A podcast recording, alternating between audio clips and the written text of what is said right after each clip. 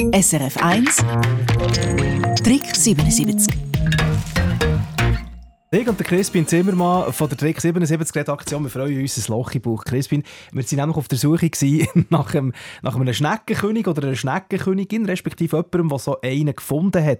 Noch schnell mal für die, die erst jetzt eingeschaltet haben. Ein Schneckenkönig oder eine Schneckenkönigin ist man wenn? Das ist, wenn man jetzt bei den Weinbergschnecken ein Häuschen findet oder einen, äh, einen lebenden Schneck, wo das Haus nicht im Uhrzeigersinn, sondern im Gegenuhrzeigersinn mhm. grösser wird. Dann hat man etwas ganz, ganz Seltenes gefunden. Die Chance dazu, so einen zu finden, ist relativ klein. Wir haben das mal ausgerechnet, man sagt etwa 1 zu 40'000, oder? Mhm. Das heisst, wenn wir jetzt, wir haben ja weit über eine Million Hörer, Hörerinnen, SRF 1, und wenn jetzt jeder und jede, der zulässt, an einem Tag rausgeht und einen Schneck findet, gibt es nur 25 Personen, die so einen Schneckenkönig oder eine Königin gefunden hätten. Und wir haben tatsächlich jemanden am Telefon, der das geschafft hat, nämlich die Ursula Bichsel von Längendorf im Kanton Solothurn.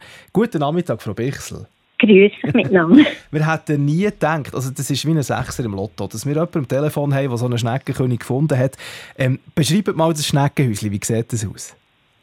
Also, das war eben das, was mich noch so verblüfft hat. Ich habe gedacht, das tätscht einem an. Das ist wie wenn er pinkig wäre. Aber ich habe geschaut und geschaut und geschaut und denkt, tatsächlich, er ist verkehrt, er ist verkehrt. Ich habe einen Hunger und durch das bin ich viel unterwegs und habe viel geschaut, aber ich habe anderthalb Jahre gebraucht. Und seitdem habe ich nie mehr einen gefunden. Ich habe den dann in einem Robidoc-Säckchen mit heimgenommen. Und da ich sehr gerne Schnecken habe und in so einen Ferienpassanlass für kleine Kinder gemacht habe zum Thema Schnecken, hätte ich auch nie so eine Schnecke töten Also habe ich ihn im Garten wieder abgelassen und habe ihn immer wieder gefunden. Von wo habt ihr denn auch gewusst, äh, auf das zu achten, dass das eine Rarität ist? Ich meine, wenn man es nicht weiss, würde einem das ja nie auffallen. Wie, ich habe das gelesen, irgendein ist irgendjemand gelesen. Und ich habe ihn dann zum Glück wenigstens ganz manchmal gefüttert, weil ich ihn ja dann nicht mehr gefunden ich habe einmal im Frühling noch sein Kauchdeckel weg und in meinem Setzkasten hier, das habe ich immer noch, das Kauchdeckel, das Verkehrte.